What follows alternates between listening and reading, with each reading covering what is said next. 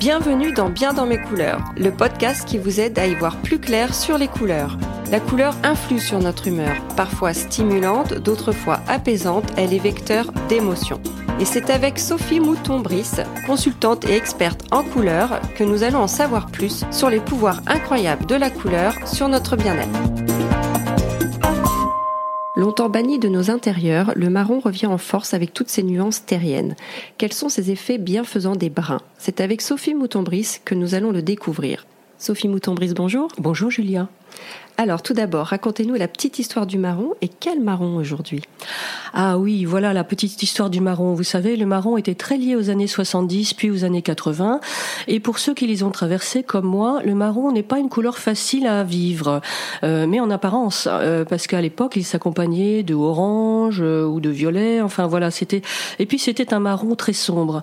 Or aujourd'hui, il y a d'autres marrons, je préfère dire les bruns d'ailleurs que les marrons, qui rentrent chez nous. Il s'agit des tons de et ceux-ci sont particulièrement intéressants car particulièrement chaleureux.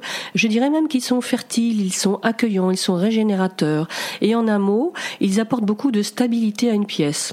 En plus, les bruns ont une palette extraordinaire. Ça va du, des sables aux ocres, en passant par tous les tons gourmands comme les chocolats, caramels. Euh, voyez, il y a vraiment de quoi faire dans un intérieur, surtout en les combinant tous. Alors, quels sont ces effets psychophysiques? Alors les bruns ont des effets particulièrement intéressants car ils se sont des teintes dites de stabilité.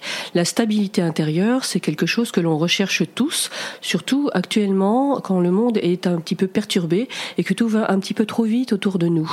Nous avons du mal à suivre le rythme, alors entourons-nous de teintes dites très stabilisantes. Ce sont ces tons terriens qui, comme vous voyez, quand vous vous promenez dans la campagne, quand vous voyez une belle terre bien sombre, euh, des ocres comme dans le Roussillon, c'est très agréable pour nous. Ça nous rappelle vraiment notre base, notre stabilité intérieure. Vous les conseillez où ces brins? Absolument partout.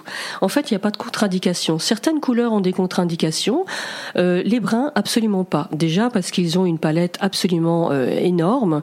Donc, si vous utilisez certains sables dorés, vous pouvez les mettre absolument dans dans toutes les pièces de vie, les, les lieux de passage. Et puis, les tons peut-être un petit peu plus sombres iront de préférence aux espaces de repos. Moi, je vois très bien une belle chambre au ton caramel ou euh, rappelant les tons de cuir, de fourrure animale. Tout cela est extrêmement réconfortant et prépare un sommeil tout à fait agréable. Alors vous le conseillez avec quelle autre teinte? Alors les bruns, si on se base sur les bruns terriens, tous ces tons de terre, on peut euh, les assortir à d'autres tons de nature. Par exemple, la gamme des verts ou aussi la gamme des bleus océans. Ça peut faire de très très belles euh, harmonies.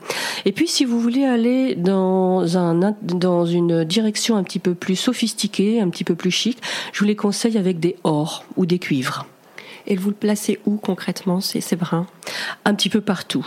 Euh, L'avantage du brin, c'est qu'il se place partout. Alors, on peut très bien euh, les utiliser sur les quatre murs ou sur trois murs et puis choisir un beau papier peint sur un mur de la pièce, papier peint avec de l'or et du cuivre, par exemple.